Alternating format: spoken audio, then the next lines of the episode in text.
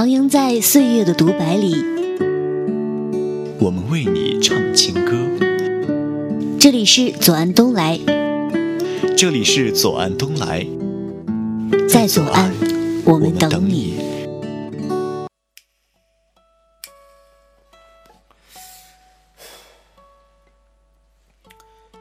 如果有一天你找不到我，你会去什么地方发呆？给你唱首歌，名字叫做《陪我到可可西里去看海》。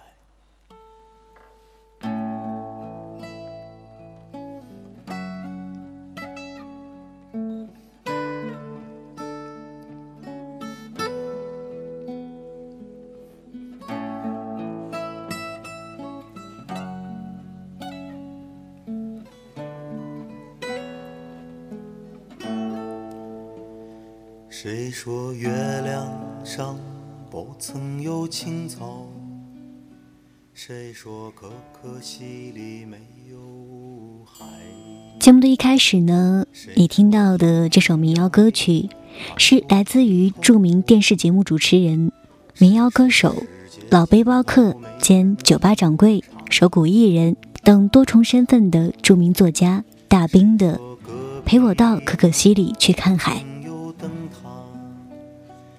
之所以把他的最终定位为著名作家，是因为阿月今天要跟大家一起分享的是他的游记作品《乖摸摸头》。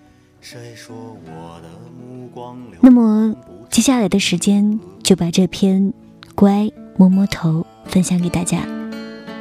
陪我到可可西里看一看海，不要未来，只要你来。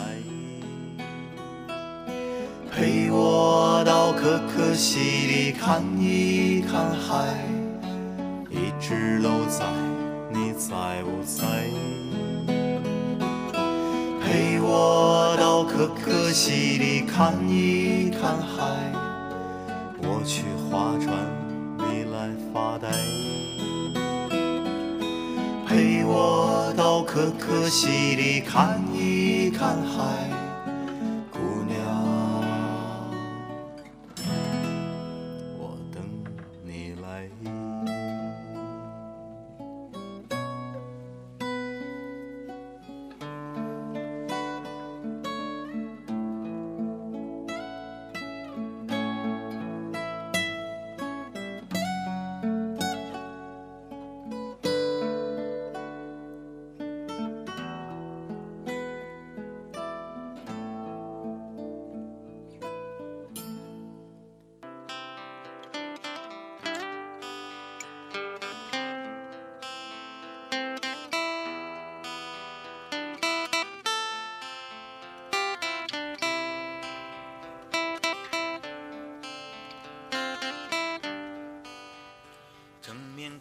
我有一个神奇的本领，在整洁的房间不出三天，一定乱成麻辣香锅。我也不知道是怎么搞的，就是乱。所有的东西都不在原来的位置，手表冷藏在冰箱里，遥控器能跑到马桶旁边去，衣服堆成几条战壕，沙发上积满了外套，扒上半天才能做人。我自己不能收拾，越收拾越乱，往往收拾到一半就烦了，恨不得拿个铲子一股脑铲到窗外去。最烦的就是出门之前找东西，东翻西翻，越忙越乱，一不小心撞翻了箱子，承诺的稿纸雪崩一地，碳素墨水瓶吧唧一声扣在木地板上。墨水跋山涉水，朝墙角那堆白衬衫蜿蜒而去。我提着裤子站在一片狼藉中，捡起一根烟来，却怎么也找不到打火机。委屈死我了！这种老单身汉的小委屈，几乎可以和小姑娘们的大姨妈痛相提并论。每当这种时候，我就特别的想念杂草米，想得鼻子直发酸。杂草敏是我妹妹，异父异母的亲妹妹，短发，资深平胸少女，眉清目秀的，很帅气，外表看起来性取向严重不明朗的那种帅气。他有一个神奇的本领，不论多乱的房间，半个小时之内准能捯饬得香样满间。所有的物件都尘归尘，土归土，金表归当铺，连袜子都叠成一个个小方包，白的一对，黑的一对，整整齐齐的趴在抽屉里，码成军团。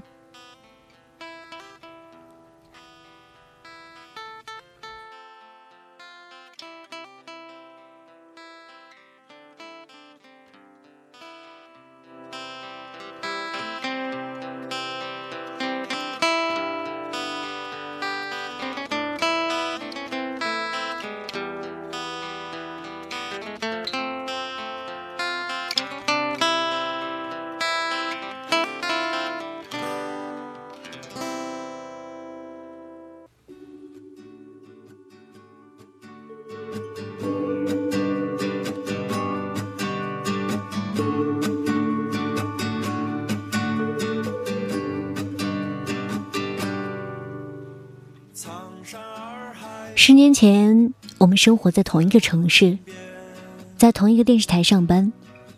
他喊我哥，我算他半个师傅。他定期义务来帮我做家务，一边干活儿一边骂我。他有我家的备用钥匙，很多个星期天的早晨，我是被他骂醒的。他一边用雨伞尖戳我后脊梁，一边骂。把穿过的衣服挂起来会累死你吗？回回都堆成一座山，西服都皱成粑粑了，好不好？过一会儿又跳回来吼：“小伙子，你缺心眼儿吗？你少根筋吗？你丢垃圾的时候是不是把垃圾桶一块丢了？”小伙子，小伙子是你叫的。我把拖鞋冲他丢过去，他回赠我一鸡毛掸子。我把他当成小孩儿。他嘴上喊我哥，心里估计一直当我是个老小孩。杂草敏是一只南方姑娘，个子小小的，干活儿手脚麻利，身手不凡。戴着大口罩，踩着小拖鞋，嗖嗖的跑来跑去，像宫崎骏动画片里的千寻一样。那时候，《千与千寻》还没上市。市面上大热的是《流星花园》，大 S 扮演的山菜感动了整整一代八零后无知少女。山菜在剧中说：“山菜是一种杂草，是生命力顽强的杂草。”杂草敏看到后颇为感动，跑来和我商量：“哥，人家叫山菜，我起个名字叫荠菜怎么样？荠菜也算是杂草的一种。”我说不好不好，这个名字听起来有点像馄饨馅儿一样，一点都不洋气。不如叫马齿苋，消炎利尿，还能治糖尿病。他认真考虑了一下，后来改了 QQ 签名，自称杂草米，一叫就是十年。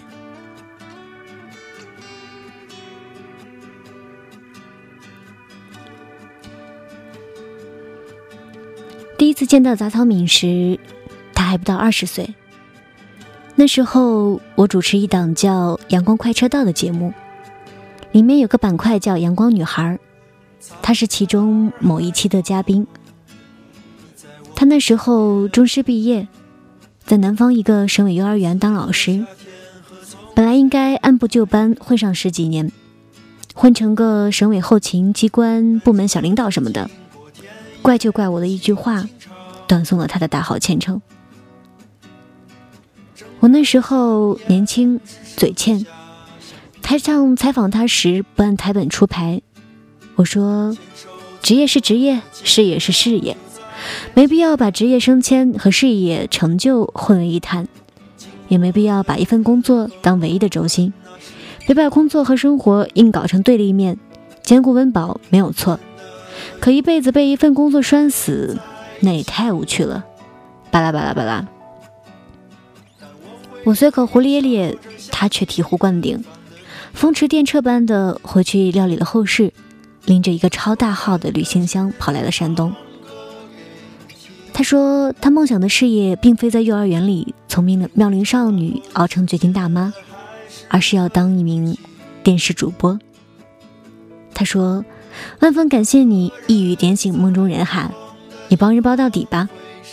我说，我去，你是不是以为当个主持人就像在庄稼地里拔个萝卜那么简单？赶紧给我回幼儿园看孩子去。他说，回不去了，已经辞职了。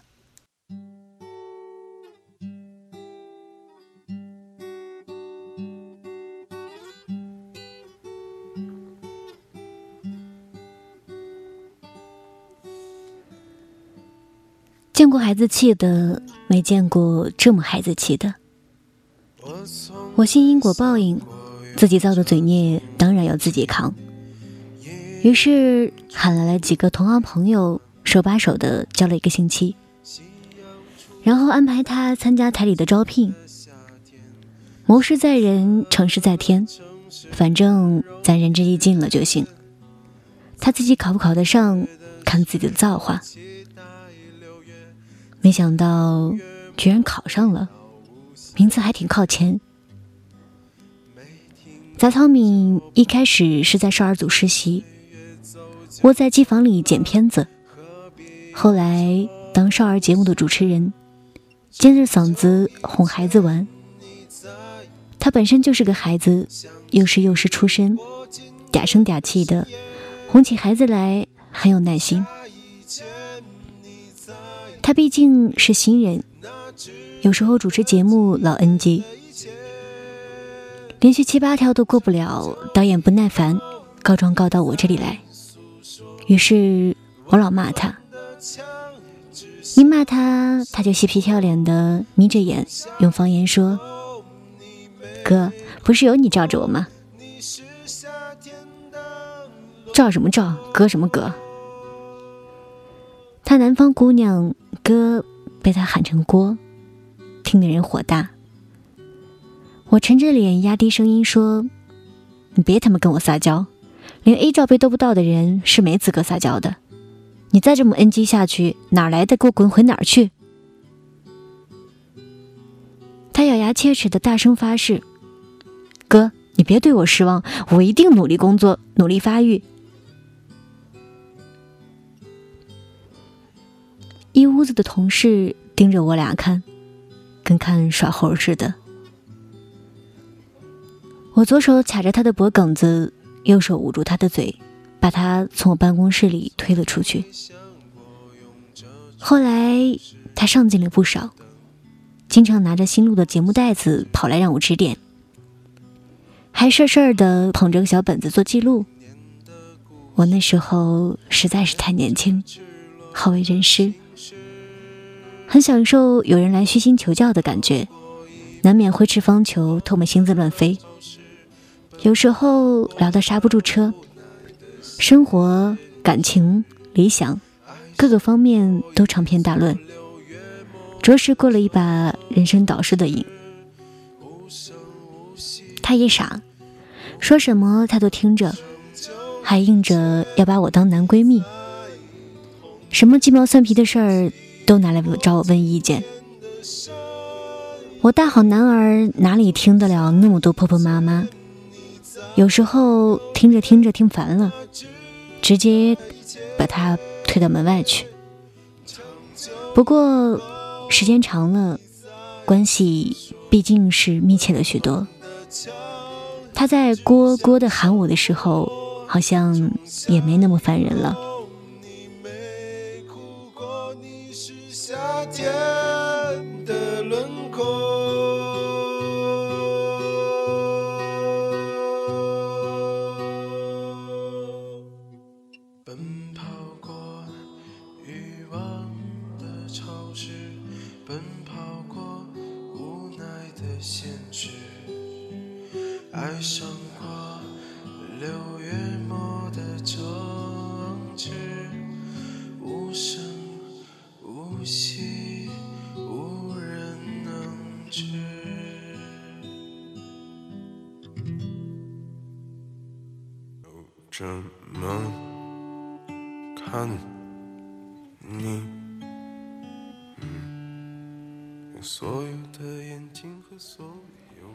台是人精扎堆的地方，他傻乎乎的，太容易受欺负，有时也难免为他出出头。有一回，他像个小孩一样躲在我背后，露出半个脑袋，伸出一根手指头，指着别人说：“就是他，他欺负我。”我一边黑着脸骂人，一边心里觉得好笑。想起小时候，表弟经常拖着鼻涕和我说同样的话：“就是他，他欺负我，哥哥你快帮我揍他。”那时候杂草敏工资少，他自己也不客气，一没钱了就跑到我的办公室里来，让我带他吃肉去。我看他一个小姑娘家家的背井离乡来跳火坑，难免生出点恻隐之心。于是每逢撸串儿。啃羊蝎子的时候都会带上他，他也不客气，扎皮咕嘟咕嘟的往下灌，烤大腰子一吃就是三个起，吃的五汁饭出。有一回我实在忍不住了，语重心长的对他说：“妮子，大腰子这个东西吧，你吃再多也没有用啊，有劲儿你使不上啊。”他愣了半天没听懂。然后傻头傻脑的呲着牙冲我乐。我那时候短暂追过一个蛮漂亮的森林系女生，有时候带着他们俩一起撸串。那个女生碰翻了辣椒酱子，我掏出手绢来一根一根帮她擦手指头。那姑娘赏我一个大 kiss，她还抹口红，印在我腮帮子上，清清楚楚一抹红。这可把杂草敏羡慕坏了，嚷着也要找人谈恋爱印嘴唇印子。嚷了半年也没动静。我把我认识的条件不错的男生介绍给他，个个都喜欢他，他个个都不喜欢。有一回他来帮我收拾家务的时候，我问他到底喜欢什么样的男生，他歪着头不说话，一边叠衣服一边不耐烦地说：“不要你管。”我说：“哎呦，好心当成驴肝肺啊！这是。”我伸手去拍他的脑袋，往左边拍，他的头就顺势歪向左边；往右边拍，就歪向右边。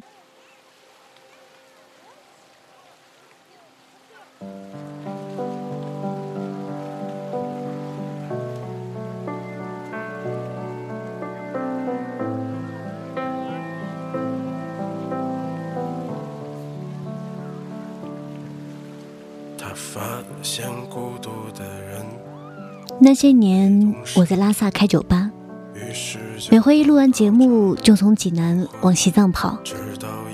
我有我的规矩，只要是回拉萨，那就只带单程的路费。从济南飞到成都或丽江，然后或徒步或搭车，一路卖唱或卖画往前走。苦是苦了点儿，但蛮有意思的。反正在这个世界挣来的银子。少也懒得拿到那个世界去花，少点儿就少点儿。出行的时间短则半个月，长则三个月。有时候出行的线路太漫长，就把杂草民喊过来，把家里的钥匙、现金、银行卡什么的托给他管。山东的孩子大多有个习惯，参加工作以后，不论挣钱多少。每个月都会定期给父母打点钱，表表孝心。他知道我所有的银行卡密码，除了汇钱，他还负责帮我交水电物业费，还帮我充话费。移民交给他的还有我的狗儿子大白菜。他自称白菜的姑姑，白菜超级爱跟他，跟着我只有狗粮。跟着姑姑有肉吃，有珍珠奶茶喝，还能定期洗澡。白菜是苏格兰牧羊犬，小男生狗，双鱼座，性格至贱无敌，天天舔着脸跟他挤在一张床上搂着睡觉，天天屌丝的逆袭。第一次和杂草敏做交接的时候，惹出了好大的麻烦。那是我第一次把他惹哭。我约他在金七路玉泉森西门口的机场大巴站见面，一样一样的托付家产。那回我是要去爬安多藏区的一座雪山，冰鞘、冰爪、快挂八字扣，叮叮当啷的挂了一背包。杂草敏一边心不在焉地盘点着，一边不停地抽我的背包。他忽然问：“哥，你不带钱不带卡，饿了没有东西吃怎么办？”我说：“卖唱能挣点盘缠，别担心，饿不着。”他的嘴一下子撅了起来。那个时候，他对自助旅行完全没有概念。把雪山攀登、徒步穿越什么的想象成红军爬雪山过草地，以为我要天天啃草根、煮皮蛋。他沉默了一会儿，又问：“雪山上会不会冻死人？你穿秋裤了没啊？”“呵，秋裤。”我着急上车，心不在焉地说：“穿了也没用，一般都是雪崩直接把人给埋了，或者从冰壁上直接大头砸下来。”干净利索的摔成饼饼。说着说着，我发现他的表情不对了，他忽然用手背捂住眼，嘴憋了一下，猛地抽了一口气，哇的一声就哭了出来，眼泪哗哗的从指头缝里往外淌。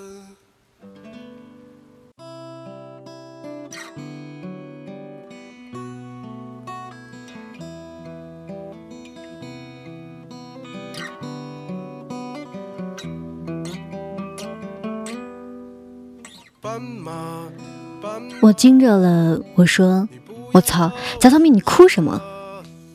他囔着鼻子说：“哥，你别死。”我又好气又好笑，逗他说：“我要是死了，你替我给白菜养老送终。”他哭得直咳嗽，一边咳嗽一边吼：“我不！”我哄他，伸手去敲他头。越敲，他哭得越厉害，还气得跺脚，搞得和生离死别似的。他那个时候已经是二十岁的大姑娘了，可哭起来完全是个孩子。后来生离死别的次数多了，他慢慢的习以为常，哭倒是不哭了，但添了另外一个熊毛病，经常冲着我坐的大巴车摇手道别。笑着冲我喊：“哥，别死啊，要活着回来哈！”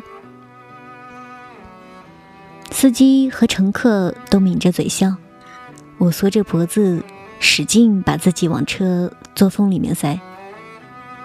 他奶奶的，搞得好像我是个横店抗日志士，要拎着菜刀去暗杀关东军司令似的。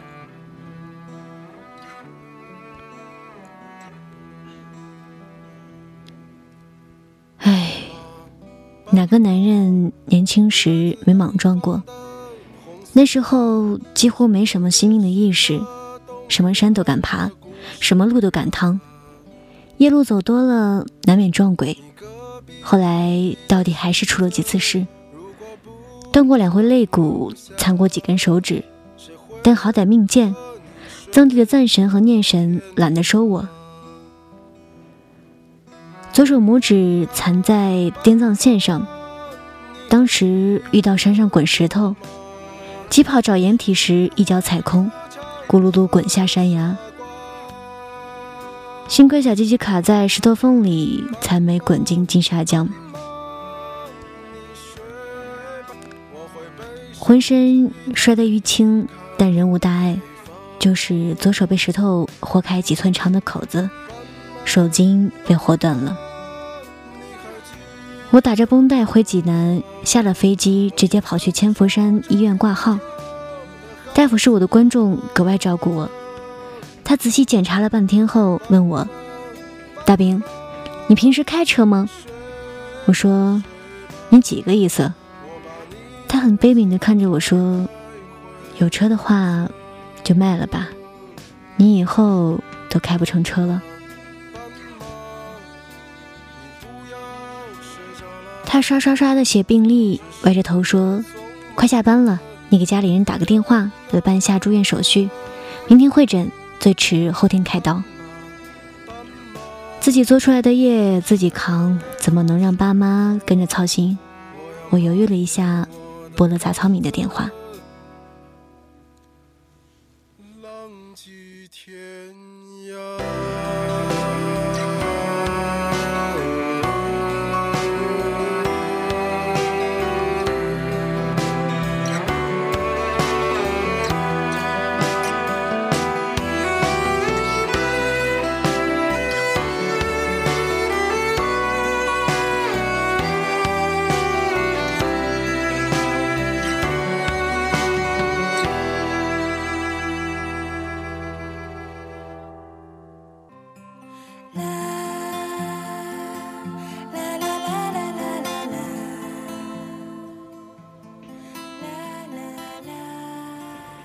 孩子抱着一床棉被，穿着睡衣，拖着拖鞋冲到医院，一见面就骂人，当着医生的面戳我脑袋，又抱着棉被跑前跑后的办各种手续。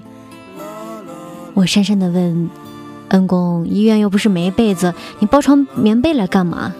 他懒得搭理我，一眼接一眼的白我。到了住院部的骨科病房后，他把我摁在床上。强硬无比的下命令：“你给我好好睡觉休息。”医院的被子本来就不薄，他却非要把那床大棉被硬加在上面，然后各种掖被角。掖完被角，双手抱肩，一屁股坐在床边，各种运气。隔壁床的病人都吓得不敢说话。我自知理亏。被裹成了个大蚕蛹，热出一身白毛汗来，也不敢乱动。他就这么干坐了半个晚上，半夜的时候歪在我脚边，轻轻打起了呼噜。他在睡梦中小声嘟囔：“哥，别死。”我坐起来，偷偷叼一根烟，静静地看着他。清凉的来苏水味道里，这个小朋友在我脚边打着呼噜。毛绒的睡衣，白色的扣子，小草的图案，一株一株的小草。会诊的时候，他又狠狠地哭了一鼻子。医生给出的治疗方案有两套，A 方案是在拇指和手腕上各切开一个口子。把已经缩到上臂的手筋和拇指上残留的筋吞到一起，在体内用进口物料缝合固定。B 方案是把筋吞到一起后，用金属丝穿过手指，在体外固定，据说还要上个螺丝。治疗方案效果相同，B 方案遭罪点儿，但比 A 方案省差不多一半的钱。我想了想，说那就 B 方案好了。没办法，钱不够。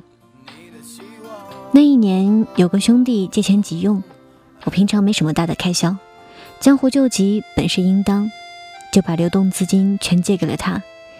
现在连工资卡的余额算在内，账户上只剩两三万块，刚好够 B 方案的这开支。B 方案就 B 方案，老爷们家家的皮糙肉厚，遭点小罪而已，没什么大不了的。大夫说：“确定 B 方案是吧？”我说：“嗯。”杂草敏忽然插话道：“A 借钱的事儿，他不是不清楚，银行卡什么的都在他那里保管，他不会不知道账户余额。”我说：“B。”他大声说：“A。”我说：“一边去，你别闹！”他立马急了，眼泪汪汪的冲我喊：“你才别闹！治病的钱能省吗？”他一哭就爱拿手背捂眼睛，当着一屋子医生护士的面呜呜地哭起来。我觉得太尴尬了，摔门要走。医生拦住我打圆场：“好了好了，你妹妹这不是心疼你呢吗？”当着一屋子外人的面，我又脸红又尴尬，想去劝他别哭，又抹不下脸来，又气他，又气我自己，到底还是摔门走了。回到你的家乡。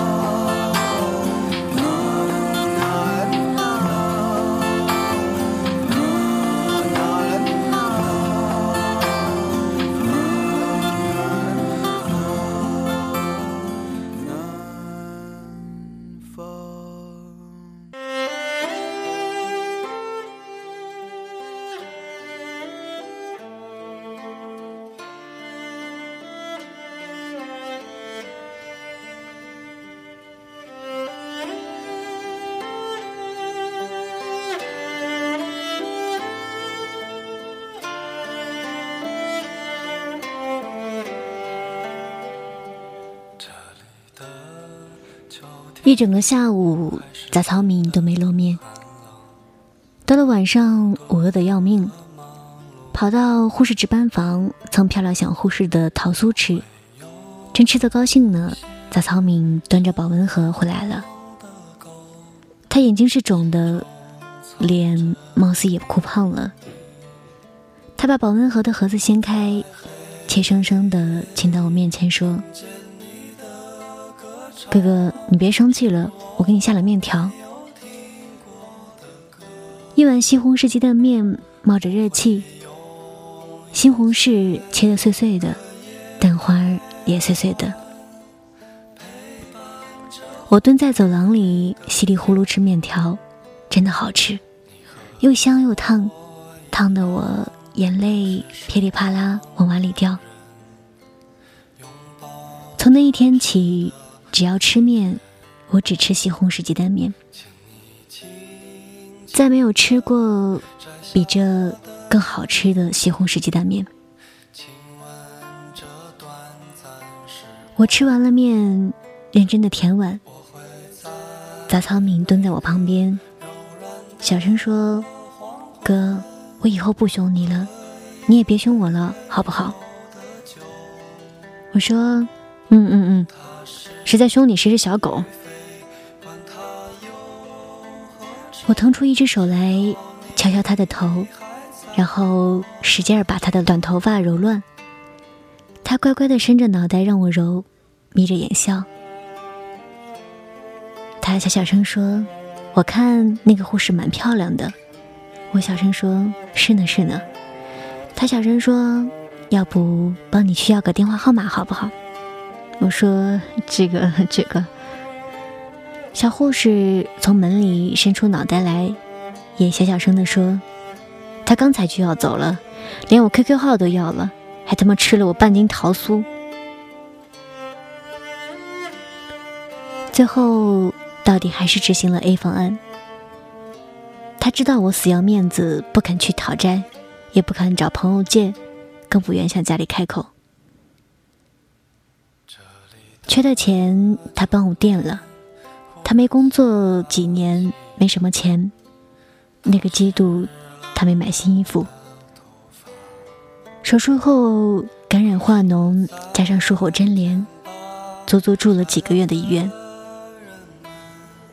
杂草敏那时候天天来陪床，工作再忙也跑过来送饭。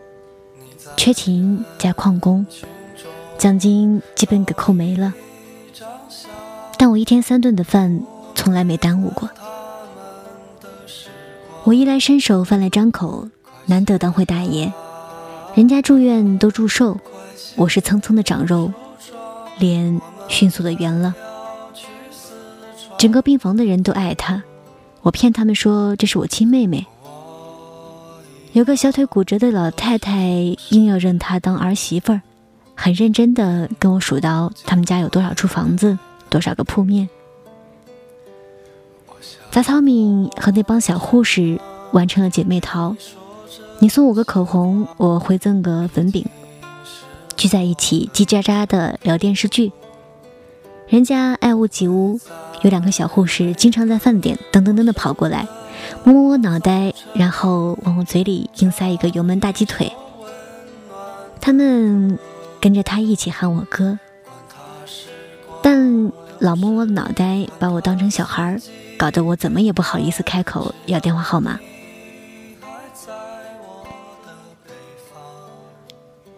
生病也不能耽误工作，台里催我回去录节目，整条胳膊打着石膏上台主持终归不妥。杂草敏给我搞来一条彩色布条子，套在石膏上，时尚的一塌糊涂，像花纹身一样漂亮。录节目的间隙，他紧张兮兮的擎着透明胶跑过来，往布袋子上摁。我说：“你干嘛？”他呲着牙笑说：“上面粘的全是白色的狗毛。”镜头一堆特写，特明显。我给你粘，哈哈。我揪着他耳朵，让他老实交代这条布到底是什么东西的干活儿。我他妈胳膊上套着杂草敏的彩色长筒袜，主持了一个季度的节目，你信不信？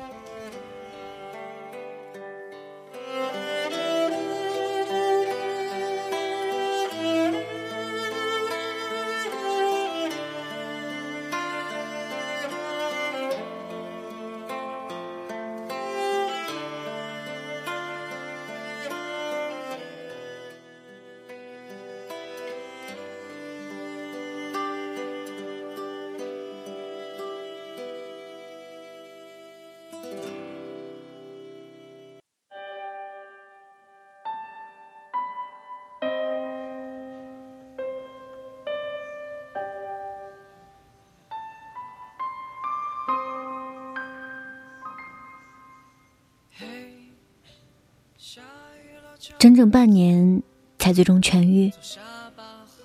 拆石膏的时候是腊月，那年的农历新年和藏历新年正好重叠。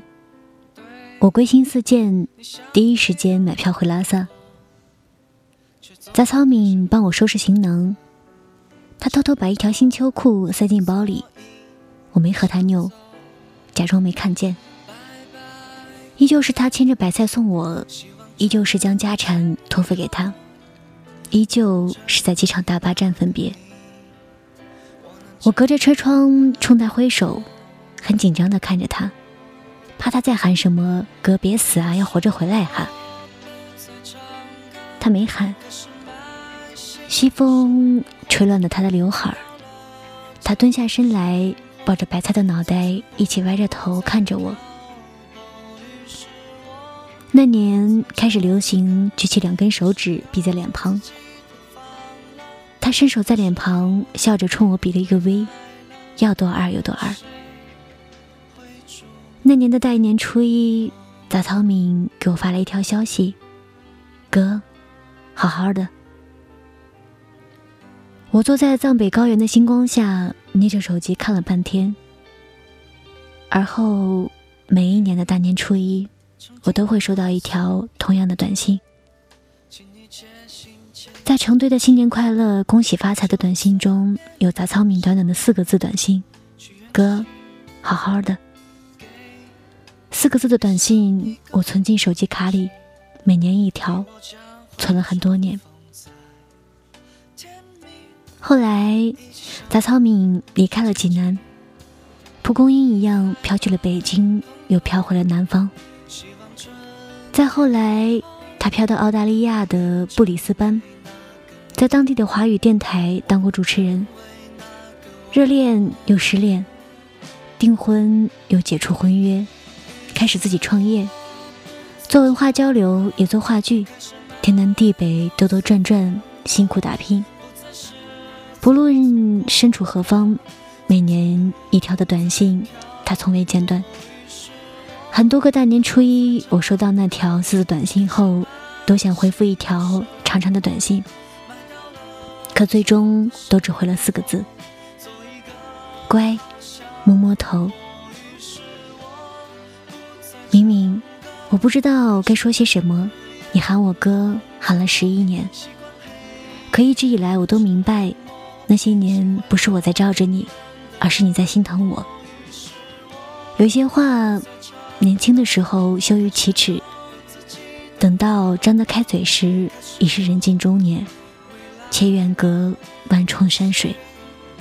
我好像从未对你说过谢谢，原谅我的死要面子吧。那时候我也还是个孩子。其实我现在依旧是个孩子，或许一辈子都会是个颠三倒四、不着调、不靠谱的孩子。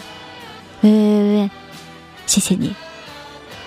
我路过了许多的城市和山庄，吃过许多漂亮女孩子煮的面，每一个姑娘都比你胸大，你腿长，可没有一个能煮出你那样的面来，又烫又香的西红柿鸡蛋面，烫的人眼睛里眼泪噼里啪啦的往碗里掉。真想再吃一次哦！今宵除夕，再过几个小时就能收到你的新年短信了。此时我在云南丽江，有酒有情有满屋子江湖老友。你呢？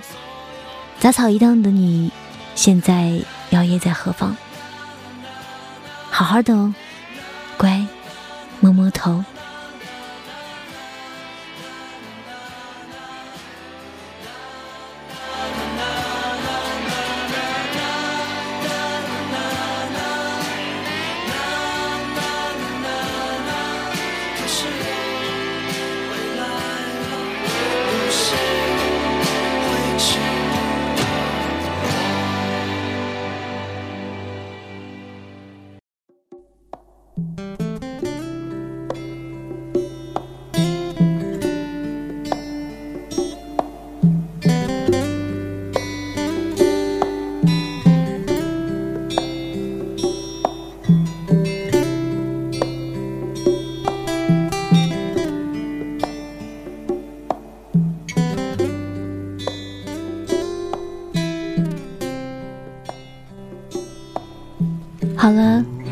摸摸头，就跟大家先分享到这里了。今天呢，阿月可以说是非常任性了一把。节目呢，全程都使用的是一些非常好听的民谣歌曲，希望你也会喜欢吧。节目的最后送上一曲大兵的《如果我老了》。一大一小两条银虫，现在就把爱做够。轻轻吻你，吻你的眼睛，一生一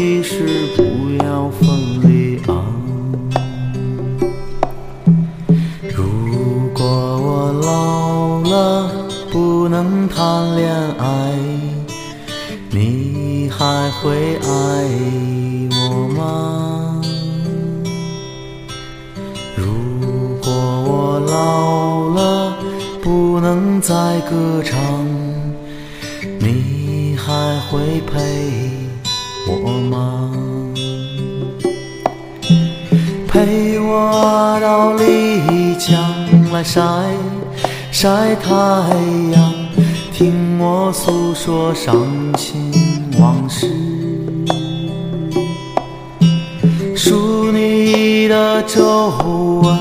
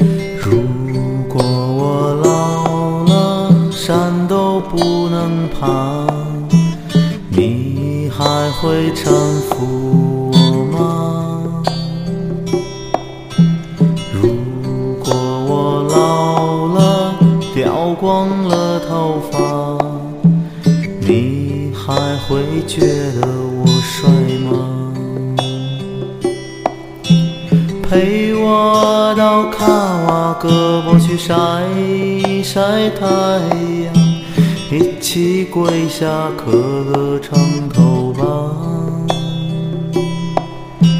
数你的皱纹，数我的白发，一生一世这样过去了。数你的皱纹，数我的白发，一生啦。